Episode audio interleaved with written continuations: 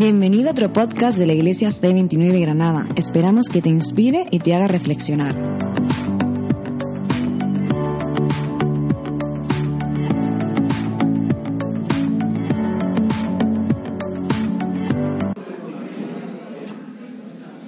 Una vez más, bienvenidos todos a esta celebración, sobre todo si es la primera vez que estás con nosotros. Es un placer recibirte. O si piensas que esa reunión se hace una vez al mes y te vemos cada cuatro semanas, eh, quería avisarte que es cada semana y además es un placer verte por aquí también. Hoy estamos, nos gusta siempre cambiar un poquito nuestro formato, hoy lo vamos a cambiar de manera especial. Es que estamos ah, arrancando con algo nuevo esta tarde y vamos a tener más tiempo de canciones de alabanza al final, ya os explicaré. Pero antes de, antes de seguir, eh, la semana pasada no lo hicimos, pero quería tomar esta oportunidad para dejar una vez más nuestra profunda gratitud a todos los que hicieron posible lo que vivimos hace dos semanas, que fue la inauguración de este espacio. Eh, gracias otra vez por tanta dedicación, eh, no solo a lo largo del año, pero para que el fin de semana antepasado, con casi 300 personas que tuvimos aquí, pudiera ser una realidad. Creo que los que vivimos sabemos que fue un día inolvidable en nuestra historia, no solo con la manera como pudimos recibir a nuestra gente, pero tantos vecinos que venían, personas de otras ciudades que nos visitaron, fue algo muy especial. Y aquí quería una vez más dejar nuestra gratitud y valorar el trabajo tan intenso que se ha hecho para que eso fuera algo tan especial como lo que, como lo que vivimos. Eh, recibimos, bueno, me mandó un correo Dan, que muchos conocisteis, que uno de los pastores de Faithbridge, de esa iglesia que nos dio un apoyo muy importante, expresando también con palabras tan bonitas lo especial que sintió que fue esa, esa noche, la, la, energía que sentía, la, la, generosidad de nuestra gente, la hospitalidad de nuestra gente. Y es tan bonito escuchar algo así y, y tratar de juntos estar reflejando ese amor de Dios lunes, martes, miércoles, pero también cuando gente participa de algo que organizamos como fue esta semana también, como ya han expresado Gonzalo y, y, Raúl, con ese viaje misionero. Gracias a los que han abierto vuestras casas, nuestras casas, para demostrar esa hospitalidad y ese amor también de manera tan especial. Veis que aquí no falta oportunidades de dar de lo que Dios nos ha dado y te animo a seguir siendo parte, no solo observando, pero siendo parte de todo lo que Dios está haciendo también a través de, de C29. Y esta, este fin de semana, hoy, estamos empezando con algo especial. Estamos en un momento de inflexión donde no es que terminamos la reforma, porque esto sigue y hay varias cosas que seguirán, pero sí ha sido un, un marco ese momento de la inauguración. Y siendo inicio de año, sentíamos desde el liderazgo de esta iglesia que era, era un momento de, de, cambiar un poco el, el, modo de estos días para, para entrar en unos días de más introspección, reflexión, oración y búsqueda del Señor. Y es por eso que estamos animados en, en, compartir con todos que hoy estamos arrancando con algo que estamos llamando de, de eh, gravedad. Y es una serie y es una campaña de poco más de una semana en la que estamos juntos en la palabra, en oración y en ayuno buscando más de Dios para nuestras vidas, para nuestra iglesia, para nuestra ciudad, para esta nación y para este momento de la historia.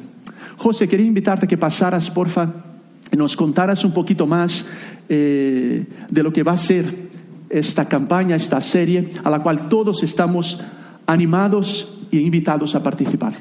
Pues sí, eh, como decía, él, ya lo, ha introducido, pero eh, cuando, cuando uno lee la Biblia eh, y ve momentos clave en la historia de, de personaje bíblico o de la iglesia o del pueblo de Israel, casi, todo es, casi todos los momentos importantes están muy marcados por la dependencia del Señor en oración y ayuno. Y, como dice Heller, o sea, estamos, bueno, algunos como con la sensación de que hemos llegado a, algún sitio o a, la cima de una montaña después de toda de toda la, la, la, reforma, pero la realidad es que no hemos llegado a ningún sitio. A ver, eh, el Señor nos ha puesto aquí y ahora es cuando mm, se supone que nos tiene que usar en este barrio, ¿no?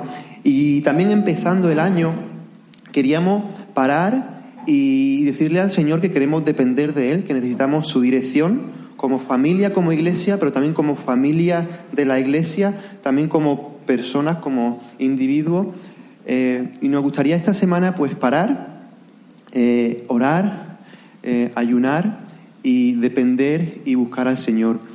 buscar al Señor en su palabra, buscar al Señor en oración y, bueno, dejar de alimentarnos de algunas cosas para alimentarnos del Señor y de su palabra. Así que a partir de mañana estaremos recibiendo, y bueno, hoy Elder estará compartiendo con nosotros y será como el pistoletazo de salida, lo estaremos recibiendo eh, por la, por, tanto por WhatsApp, entiendo, así que si no está en la lista de difusión, puedes luego acercarte a este, que está por allí al fondo con un sombrero, si no la conocéis, y dar vuestros datos, porque estaremos recibiendo algunos, algo que nos, que nos ayudará en toda esta semana para orar para ayunar si no lo ha hecho nunca y para acercarnos y depender del Señor y buscarle como, familia y como iglesia. Así que no, digo mucho más. Eh, recibiréis toda la información y os espero que, que unáis porque puede ser muy bonito encontrar, encontrarnos y decirle al Señor aquí estamos, úsanos y haznos saber eh, hacia dónde nos quieres llevar. ¿no? Así que... Muy bien. Muchas gracias. José, y, pensando y, orando sobre estos días que creemos que serán especiales, eh, me, hizo muy bien estar escuchando una canción. Creo que Dios habló mucho conmigo a través de una canción que se llama Gravity en, gallego, bueno, en español, gravedad. Ah, y quisiera poner la canción. Eh, los que habláis inglés la vais a entender, pero tenemos aquí los, las palabras, los subtítulos en español, en español. Vamos a sacarla, Felipe, por favor.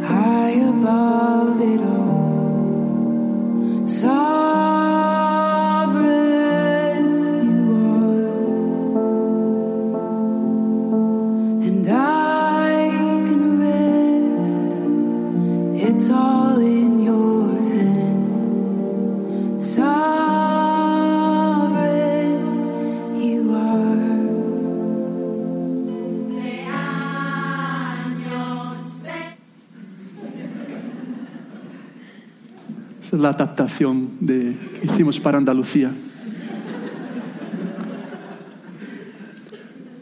Y os confieso que era miércoles por la mañana, eh, desayunando en Cuyar Vega, donde vivimos, eh, estaba escuchando esta canción, leyendo la Biblia, y una sensación de- de perplejidad delante del misterio divino empezó a invadir mi corazón y no aguanté las lágrimas, ay, corrían ahí en esa mesa desayunando solo. Pensé, la gente aquí me va a ver. Pero yo quisiera que pudieran sentir lo que estaba sintiendo cuando una vez más, volviendo a la palabra de Dios, somos maravillados y, y perdidos y llevados a la adoración cuando tratamos de contemplar la majestad y la grandeza de ese Dios. Y entendemos que así como la gravedad ejerce una fuerza que no se puede resistir en este mundo físico, a la, la mujer o el hombre que se encuentra con ese Dios experimentará una fuerza infinitamente más fuerte de atracción de ese creador, de ese ser divino que con amor, con brazos abiertos, con misericordia y con grandeza nos atrae hacia Él para que le conozcamos mejor y entendamos que entendemos poco y que hay siempre mucho más para conocer y admirar de, de ese Dios. Y que al final esto es la esencia de todo, conocer a ese Dios. Y por eso estamos usando esa metáfora de la gravedad y estamos recorda- recordándonos que somos atraídos por Dios hacia Dios y sobre eso queremos pensar juntos a lo largo de estos próximos días. Y al considerar lo que hablaríamos, me venía al corazón un encuentro que una persona tiene con esa gravedad divina que cambia no solo su vida, pero la historia de su nación. Y hasta hoy estamos hablando de esa persona. Acamparemos en ese encuentro que un hombre llamado Isaías tuvo con Dios hoy y el próximo domingo. Voy a estar hablando otra vez sobre este encuentro porque creo que nos presenta tres movimientos de gravedad en ese encuentro que Isaías tiene con Dios. Y vamos a mirar dos de ellos hoy y el tercero la semana que viene. Déjame leer contigo algo que ocurrió más o menos en el año 700 antes de Cristo, pero es relevante para nuestras vidas hoy. Descrito por Isaías en su libro, Isaías capítulo 6. Si me quieres acompañar o estás tomando notas, y te animaremos a que sigamos reflexionando sobre esto eh, durante esta semana. Isaías capítulo 6 nos describe ese profundo y transformador encuentro de Dios con, con Isaías. Vamos a estar en esta reflexión unos cuantos minutos y al terminar vamos a responder a Dios en oración y en canciones. Y por eso hemos preparado un espacio de oración que ahora mismo ah, tenemos algunas personas ahí y que luego la idea es que muchos estemos ahí para estar en oración y en respuesta mientras juntos alabamos a Dios. Isaías capítulo 6 nos dice que en el año de la muerte del rey Ucías, vamos a parar ahí, en el año de la muerte del rey Ucías. Es importante recordar que todo mensaje bíblico se da dentro de un contexto. Y lo que está pasando aquí es que un rey llamado Ucías, que reinó por 52 años en el reino del sur, en Judá, eh, se había muerto. Este hombre empezó a reinar con 16 años. Fue un rey muy admirado. Hasta que al final de su vida, nos cuenta la Biblia, por todo el poder, prestigio que tenía, se le subió a la cabeza se volvió bastante arrogante e hizo algo que solo los sacerdotes podían hacer, y era entrar en el templo trayendo incienso al Señor. Él se puso por encima de la ley. Esto nos pasa a todos cuando se nos sube a la cabeza y pensamos que estamos por encima de la ley, de nuestra familia, de nuestro ambiente de trabajo, de nuestra comunidad, y nos creemos al final dioses. Y fue lo que pasó con ese hombre. Pero el hecho es que marcaba un momento histórico en la nación de Israel, en este reino del sur. Isaías lo recuerda y lo, lo, describe y dice en el año que murió ese rey, porque sabe también que fue un momento de cambios políticos, sociales y de mucha inestabilidad en el reino. Cuando después de 52 años deja de reinar un hombre y se muere, eso causa muchas preguntas. ¿Quién ahora va a reinar? ¿Cómo será el futuro de nuestro país? Y pensaba como de alguna forma muchos tenemos esa sensación en nuestros días. No sé si lo visteis, pero estaban en casi todos los periódicos. No sé si tenemos la noticia, Felipe, que podemos sacarla. Donde científicos decían que eh, el reloj del fin del mundo se ha adelantado. Quedan 100 segundos para la medianoche. Y dices, ¿esto qué? Lo que está pasando cuando lo leí, porque están todas las noticias, dices, pero es súper interesante. Porque estas cosas Hace poco tiempo decíamos que los sensacionalistas hablarían de ellas. Algunos dirían, a los religiosos hablarán del fin del mundo. A la gente eh, fundamentalista hablará del rey del mundo. El, este reloj fue creado en el año 47. Trece de los que son responsables de eso tienen premios eh, Nobel, o sea, son de los científicos más respetados. Y considerando las diferentes circunstancias y situaciones geopolíticas del mundo, ellos dan un plazo para que este mundo termine. Por ejemplo, esto estuvo a pico durante la Guerra Fría, cuando Rusia, Estados Unidos, algunos estabais ahí, no presentes, pero vivos en ese entonces, otros no, pero sabéis que fue un momento donde se hablaba del fin del mundo, porque si estas dos naciones se ponen a luchar, esto se va a acabar. Pero la, la, noticia de esta semana fue en todo el mundo que el reloj está más cerca hoy que lo que estuvo durante la Guerra Fría. Debido a todos los acontecimientos recientes, Estados Unidos, Irán, los cambios climáticos y tantas otras circunstancias del mundo, científicos tomaron la decisión de ponerlo como nunca ha estado. En otras palabras, diciendo, estamos en la inminencia de, de un posible colapso mundial. El mundo puede acabarse. Y no son, otra vez, fundamentalistas que lo están, son gente de la ciencia, de los mejores en el mundo que nos están alertando. O cambiamos las cosas o no hay futuro para nuestro planeta. Son momentos de cambios, de, de, de, de peligro, de preguntas, de al menos que tengas la cabeza debajo de la tierra, estarás percibiendo las, las inúmeras incertidumbres que vivimos. Y de alguna forma esa gente en el tiempo de Isaías vivía otra clase, era más bien nacional e internacional, pero en su región. Y había un cambio en ese momento. Y en medio a esas preguntas, dudas y transiciones, Isaías escribe que en el año de esa muerte, en ese momento, vi al Señor, sigue diciendo. Vi al Señor, excelso y sublime sentado en un trono. Las orlas de su manto llenaban el templo. Por encima de él había serafines, cada uno de los cuales tenía seis alas. Con dos de ellas se cubrían el rostro, con dos se cubrían los pies y con dos volaban. Y se decían el uno al otro, Santo, Santo, Santo es el Señor Todopoderoso Toda la tierra está llena de su gloria. Y al sonido de sus voces se estremecieron los umbrales de, las puertas y el templo se llenó de humo. Y entonces, aquí vamos a parar. En el año de esa transición de la muerte del rey Ucías, dice Isaías que yo vi al Señor. Es súper interesante lo que nos está diciendo este hombre. No dijo, yo leí acerca de Dios. O los líderes de nuestra comunidad nos hablaban acerca de Dios. O vi ese vídeo en YouTube que hablaba, Isaías dice, Yo, yo vi al Señor. No es que me lo contaron solamente, no es que me hablaron acerca de Él, no es que discutí acerca de, no es que leí un tratado teológico, no, yo, yo vi al Señor. Yo quisiera hacernos una pregunta esta noche.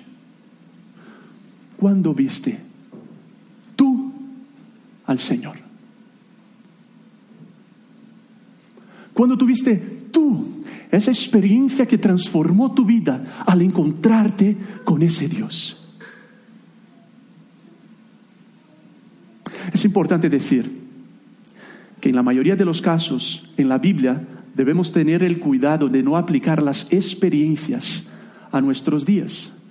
Dios actúa de formas distintas. No es que tienes que ver a Dios visualmente como lo vio Isaías, pero hay principios, denominadores comunes que vamos encontrando a lo largo de la Biblia y de la historia, de la forma como Dios actúa en el mundo. Y hay algo claro que vemos en la historia de la redención, en la Biblia y a lo largo de la historia, es que Dios sigue insistiendo y deseando mostrarse a mujeres y a hombres, para que de alguna forma podamos también decir, yo vi al Señor. No es solo mi papá, mi mamá que hablan de Dios. No es solo que el pastor que me, no es solo mi, no solo no, yo vi al Señor. No es que yo fui al seminario, ahora me, ahora me he sacado un doctorado en teología. Vale, genial, pero ¿cuándo viste tú al Señor? Yo vi el Señor, dice Isaías. Y puede ser que mis amigos digan otra cosa. Puede ser que la literatura de mis días digan otra cosa. Puede ser que la ciencia... Pero yo vi al Señor. Y fue tan guay que me hice un selfie con él y lo compartí por las redes sociales. Mola un montón. Qué guay es Dios. Mire, su amor me flipa. No, no fue esa la experiencia de Isaías, aunque no está mal flipar con el amor divino. Pero quizás hay algo que en nuestros días estamos perdiendo un poco cuando hablamos de Dios. Y es exactamente lo que Isaías está sintiendo aquí. Y cuando dice que vio al Señor, dice, lo vi excelso y sublime. Y tienes que imaginarte este momento y esa escena.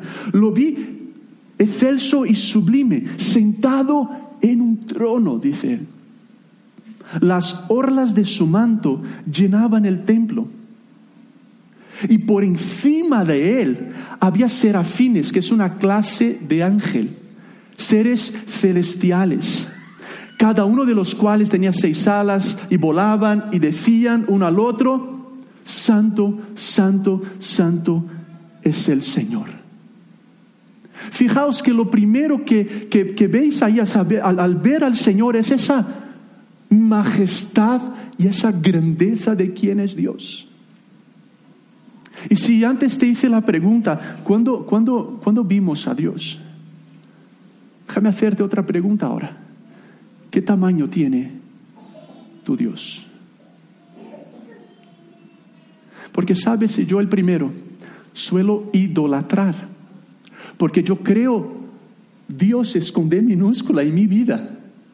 O incluso el verdadero Dios muchas veces lo, lo, lo, lo, veo de una cierta forma o lo meto en algunas cajas o ecuaciones y al final parece ser que estoy adorando a un Dios que yo mismo creé en vez de realmente conocer y someterme y postrarme delante del misterio y la grandeza de ese Dios que cuando un ser humano lo encuentra no puede sino decir, es excelso, es majestuoso, es increíble, no puedo concebir, es, es misterio, es grandeza, es belleza, es infinito.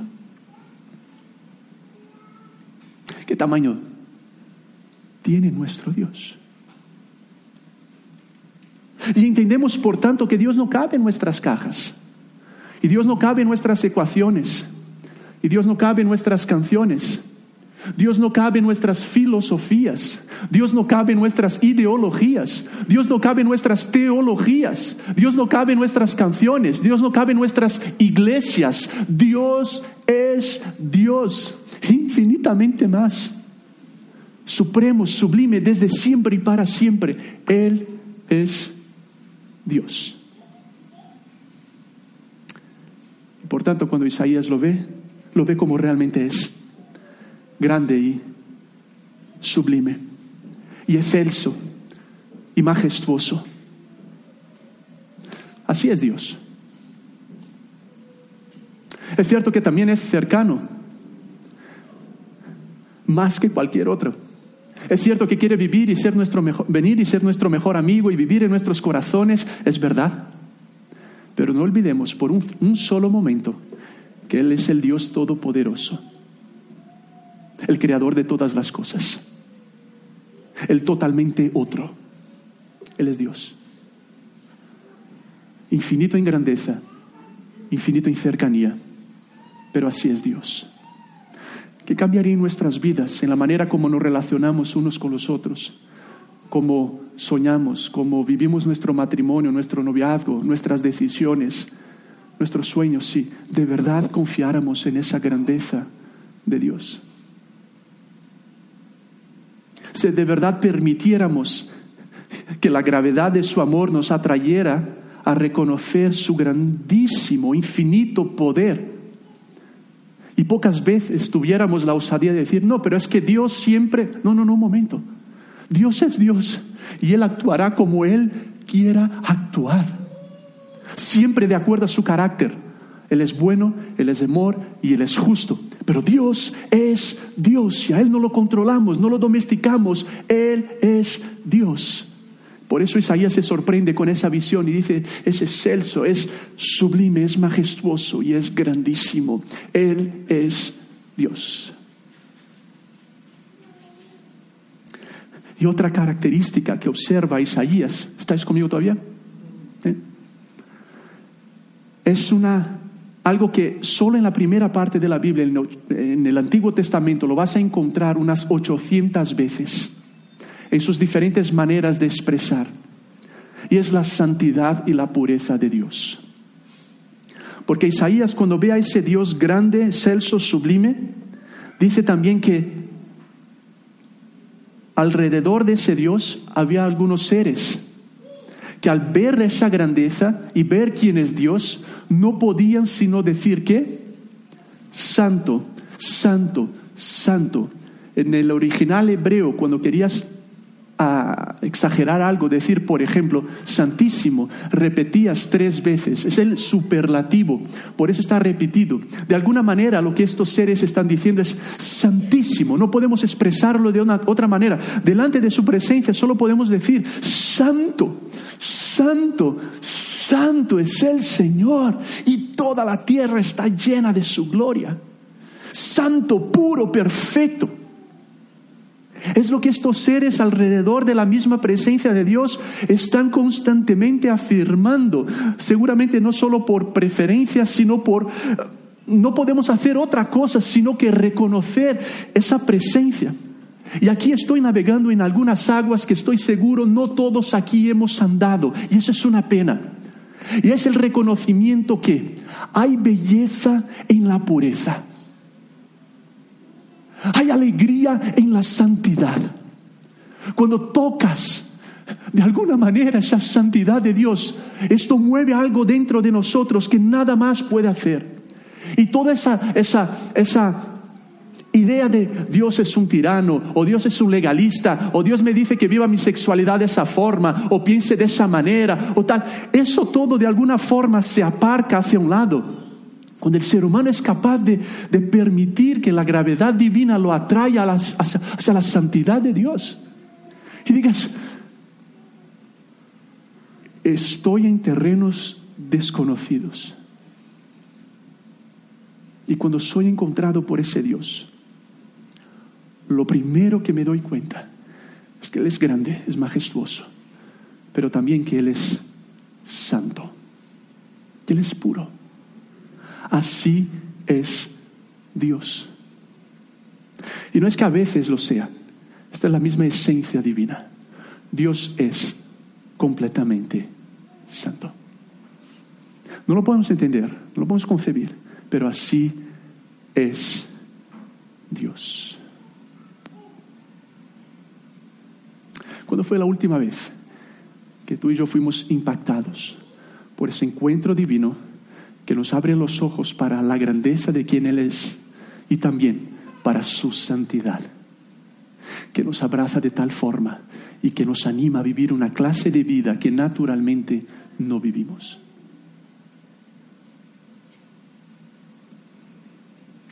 Y es tan interesante que después de ver quién es Dios, este es el primer movimiento del encuentro de Isaías con Dios. Él tiene una nueva visión de quién es Dios. Y ha sido una visión experimental, suya, personal. Yo vi al Señor y veo que es grandísimo y veo que es santo. En primer lugar, ese encuentro de Isaías con Dios cambia su pers perspectiva de quién es Dios, un ser vivo, real, con quien me relaciono. Y entro en ese momento de, de éxtasis delante de su majestad y de su grandeza. En primer lugar, cambia mi perspectiva de quién es Dios. Pero el segundo movimiento del encuentro es muy interesante, porque nos dice Isaías que después de ver a esos seres gritando, Santo, Santo, Santo es el Señor, el versículo 5 sigue diciendo, entonces yo, Isaías, y es muy interesante, grité, dice él, ay de mí, que estoy perdido. Soy un hombre de labios impuros y vivo en medio de un pueblo de labios blasfemos. Y no obstante, mis ojos han visto al Rey, al Señor Todopoderoso. Fijaos lo que está ocurriendo aquí.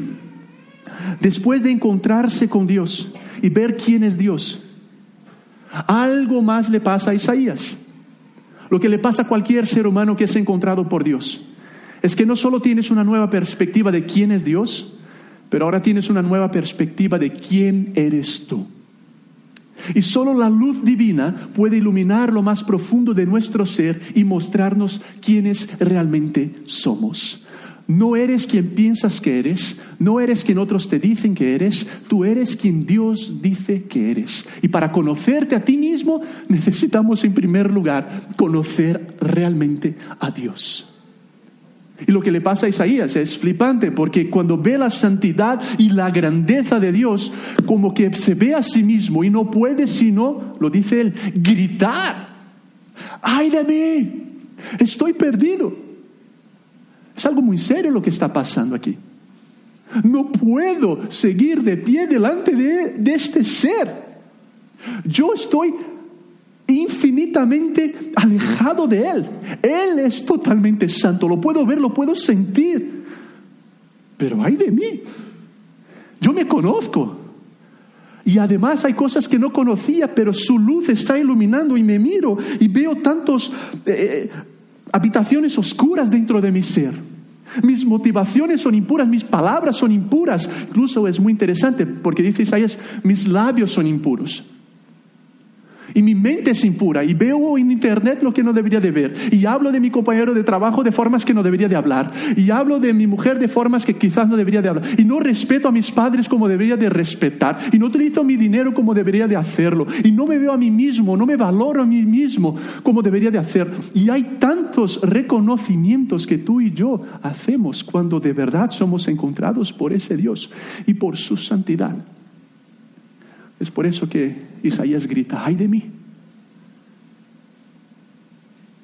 Y quizás esta tarde, y yo el primero, necesito que una vez más Dios me encuentre, me abra los ojos con esa gracia, con ese poder para ver quién Él es, pero luego me ayude a ver lo que yo no estoy viendo es que tantas áreas de mi vida que necesito que Él transforme, que Él purifique, que Él santifique.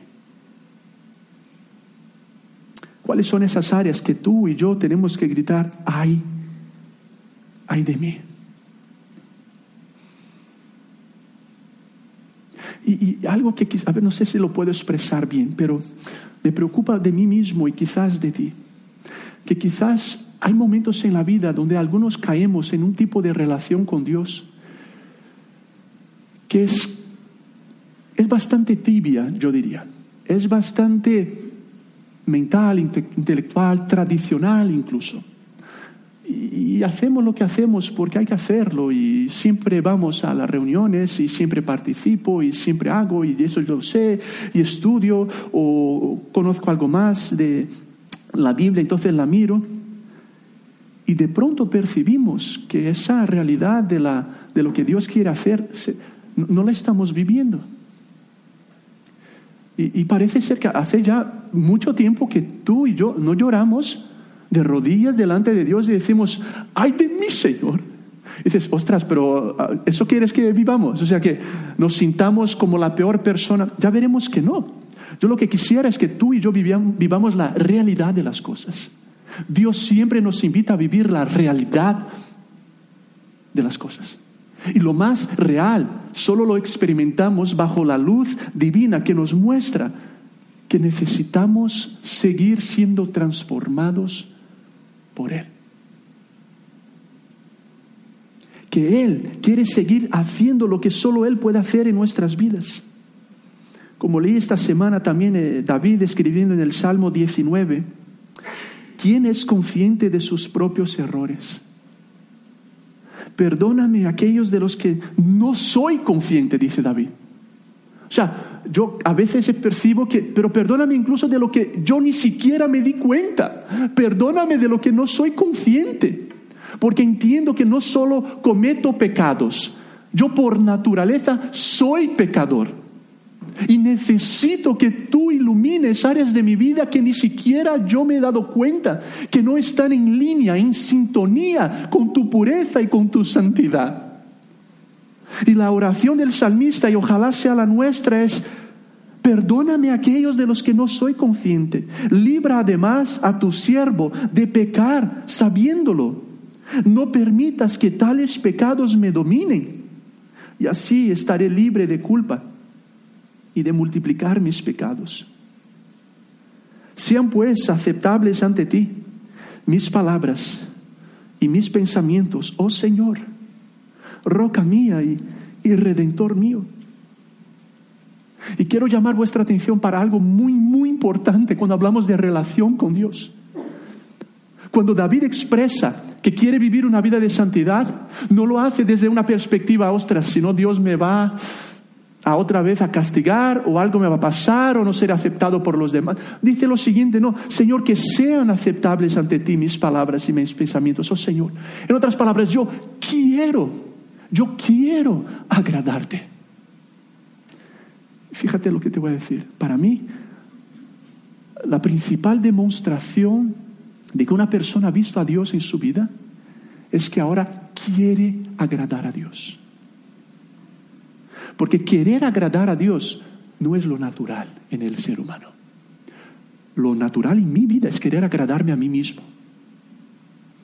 No tenemos tiempo, tenía el vídeo, pero hay una canción de John Mayers que se llama Gravity, gravedad.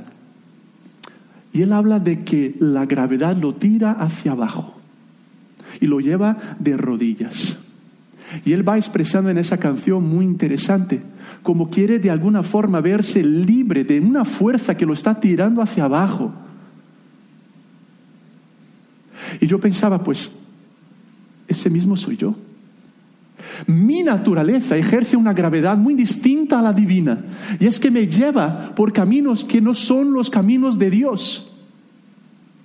Así que mi inclinación natural es querer hacer mi voluntad, es decidir como yo creo que es mejor, relacionarme con la gente como yo creo que es mejor.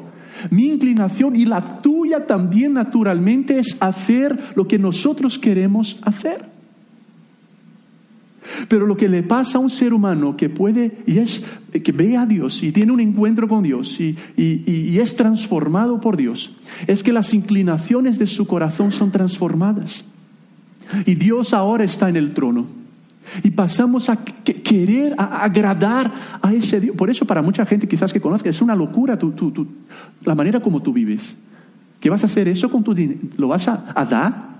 ¿Vas a hacer eso con tu tiempo? O sea, que, y uno no va a entender esto hasta que lo vivas. Que cuando somos alcanzados por el amor divino, Él transforma nuestra motivación y nos inclina a desear agradarle a Él. Pero será una lucha constante de toda la vida, porque veremos que nuestra naturaleza va a seguir ejerciendo otro tipo de fuerza, otro tipo de gravedad, alejándonos de lo perfecto, de la voluntad, de lo constructivo que es lo que Dios tiene para nosotros. Y es ahí donde necesitamos permitir que Dios siga siendo Dios y digamos, Señor, ayúdame.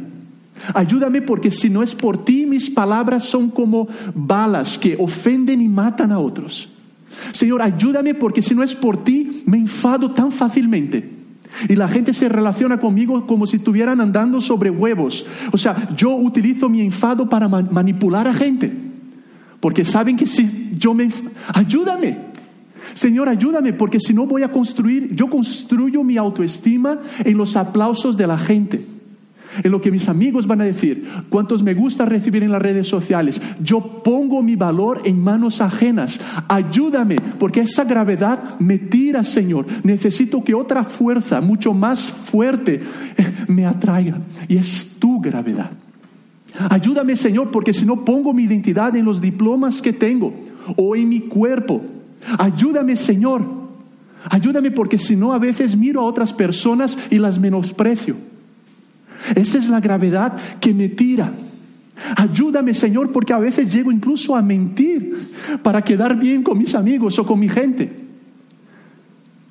Y sé que cada uno podríamos seguir dando nuestros propios ejemplos, todos aquí, para decir, como Isaías, ay de mí, Señor, ay de mí, soy un hombre de labios impuros.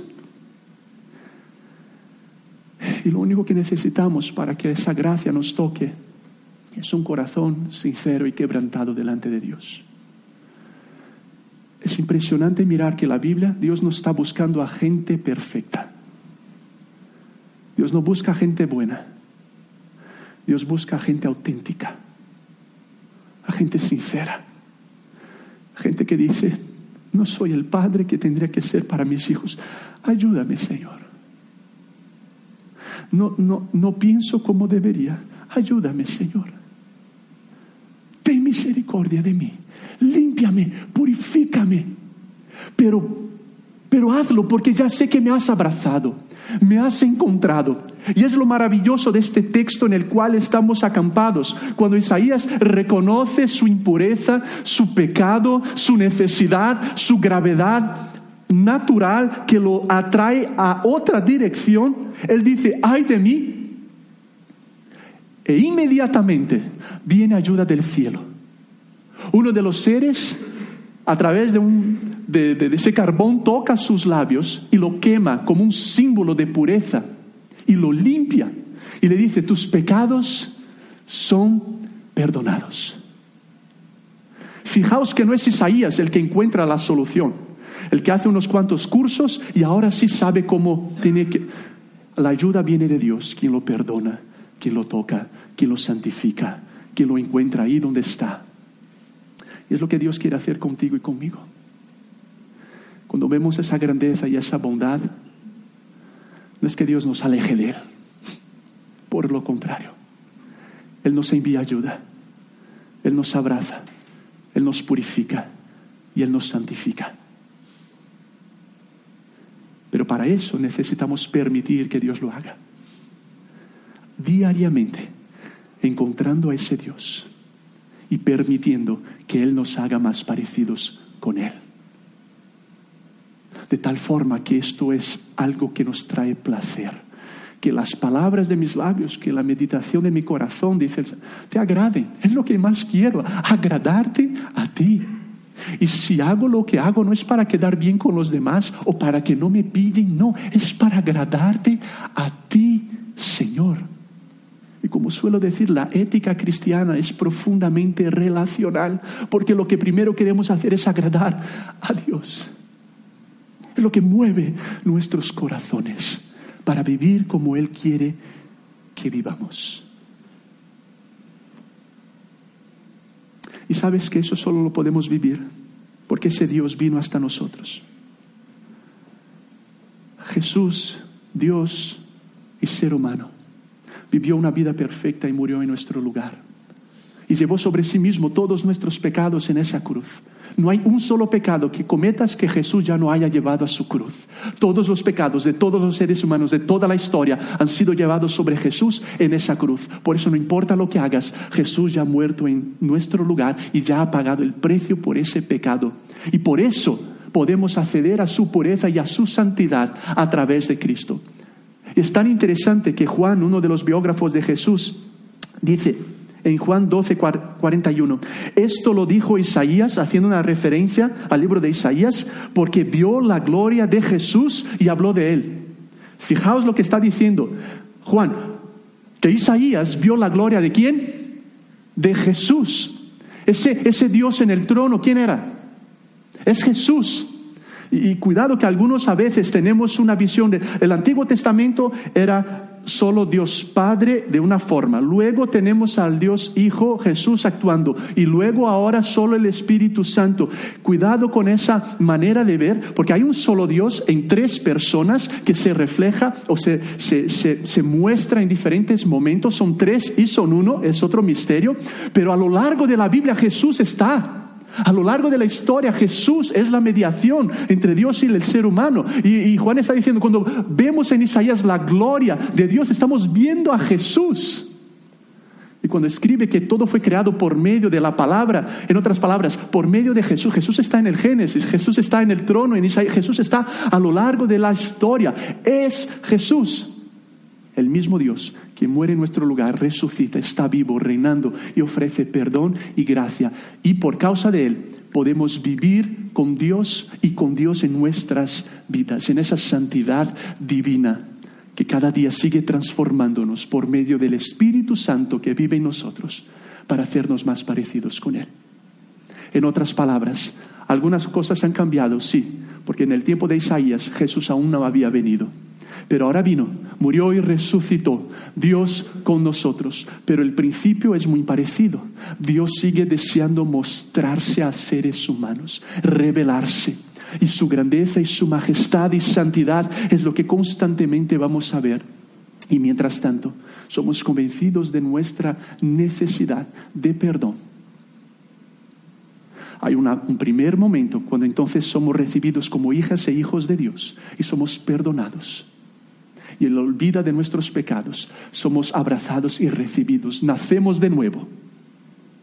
Si no lo has vivido, esta tarde lo puedes experimentar.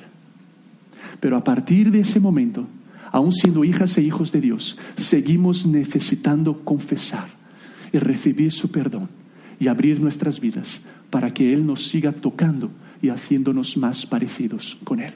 Y su gravedad en amor y en santidad nos atrae a Él, para ver cómo Él es y para ver cómo somos. Y podamos, como Isaías, decir, yo vi al Señor. Y el martes, yo vi al Señor. Y el miércoles, yo vi al Señor. El jueves, yo vi al Señor. Grande, majestuoso. Y lo veo especialmente a través de su palabra. Y Él me sigue transformando. Y sigo diciendo como el mismo Jesús, santifícales en la verdad porque tu palabra es la verdad.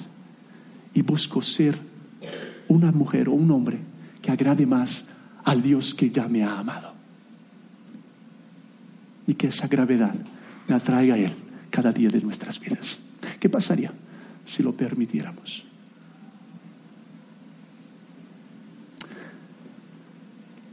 Quiero darte unos segundos para hablar con Dios ahí donde estás.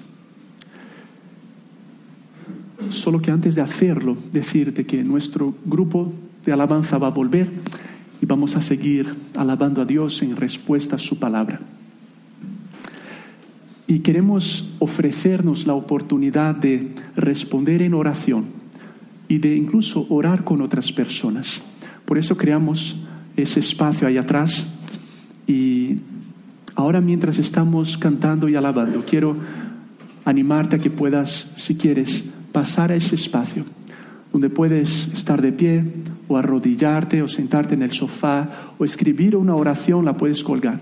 De pronto quieres hacerlo con otra persona, y además los pastores de nuestra comunidad estaremos ahí atrás para orar contigo por lo que hemos hablado o por cualquier otra necesidad que tengamos. Vamos a responder a la palabra de Dios y a este momento de nuestras vidas, orando con canciones, pero además te animo a pasar y aprovechar ese momento. Algunos quizás vamos a decir, Señor, quiero que me encuentres. Estoy frío, estoy tibio, necesito que me encuentres. Por primera vez. Y algunos porque necesito volver. Y tal vez otros vamos a decir, Señor, necesito confesarte esto. O necesito que me ayudes con lo otro. Gracias porque es tu amor, es tu ayuda, es tu rescate. Eres tú en el centro siempre. La fuerza, la gravedad, la ejerces tú. E- Eres tú siempre. Pero hoy, al inicio de esta campaña, de estos días de consagración, de oración y ayuno, queremos parar aquí, reconociendo quién es Dios y quiénes somos. Y que al final todo se centra en su persona, en quién Él es y en su deseo de encontrarnos, expresado de forma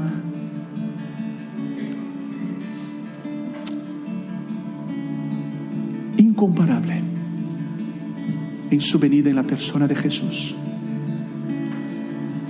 quien hoy sigue de brazos abiertos, diciendo, Dani, María, quiero encontrarte, quiero que me conozcas diariamente en oración y lectura de mi palabra. Quiero que me conozcas más.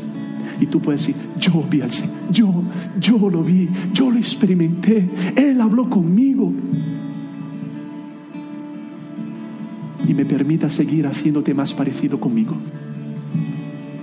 Yo te quiero ayudar en esa adicción. Yo quiero tocar tu carácter.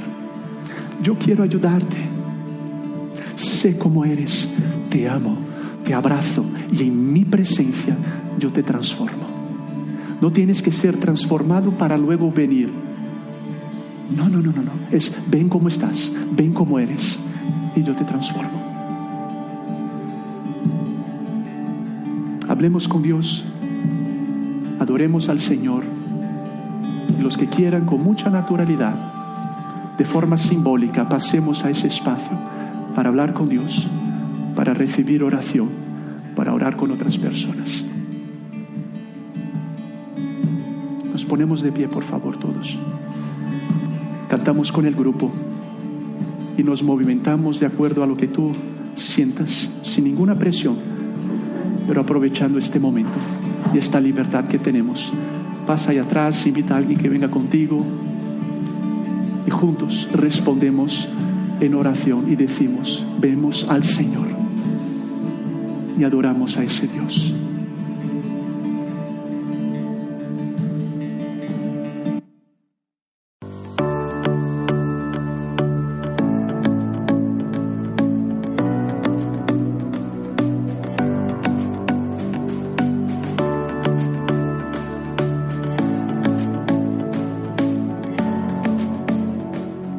Por escucharnos. Te invitamos a visitar nuestra web c29granada.es y a conectar con nosotros en nuestras redes sociales arroba c29granada.